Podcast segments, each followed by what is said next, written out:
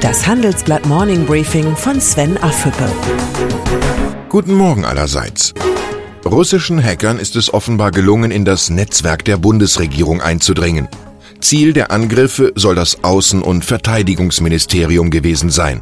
Kein Netz der Welt ist absolut sicher, doch ein erfolgreicher Angriff auf das als sicher geltende Bundesnetz ist eine neue Qualität der Bedrohung und gegen den Feind im Netz hat die Bundesregierung bisher keine Antwort. Obwohl die Cyberattacke gegen die Bundesregierung bereits im Dezember entdeckt wurde, lässt sich der entstandene Schaden noch nicht beziffern. Sicher ist lediglich, dass die Hacker eine Schadsoftware eingeschleust haben, um Daten zu klauen. Um welche Datenmenge und Dateninhalte es geht, ist ebenfalls unklar.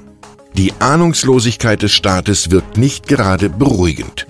Dazu passt die Warnung der Innovationsberater der Regierung, Deutschland verschlafe die Chancen der digitalen Revolution.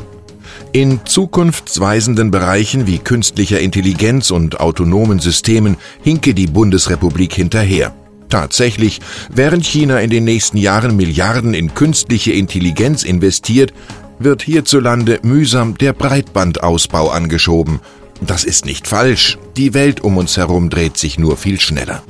Neues zur Diesel-Affäre. Mehrere Dokumente zeigen, dass Ex-VW-Chef Martin Winterkorn schon früh über Details der Abgasmanipulation informiert wurde. Die Papiere stammen aus dem Mai 2014, aber erst im September 2015 räumte VW die unzulässigen Tricks bei der Abgasreinigung ein. Anleger klagen deshalb gegen Volkswagen, weil sie aus ihrer Sicht viel zu spät informiert wurden.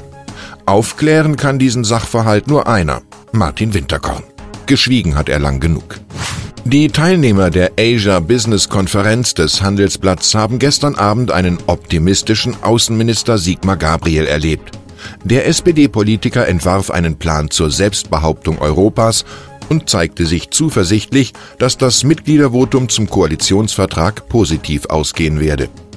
Diese Partei hat noch nie gegen das Interesse des Landes gehandelt, sagte er. Ganz klar, Gabriel würde gerne Außenminister bleiben. Jetzt muss nur noch seine Partei wollen, aber die ist in Personalfragen wenig berechenbar. Ich wünsche Ihnen einen erfolgreichen Tag. Herzliche Grüße, Ihr Sven Affüppe.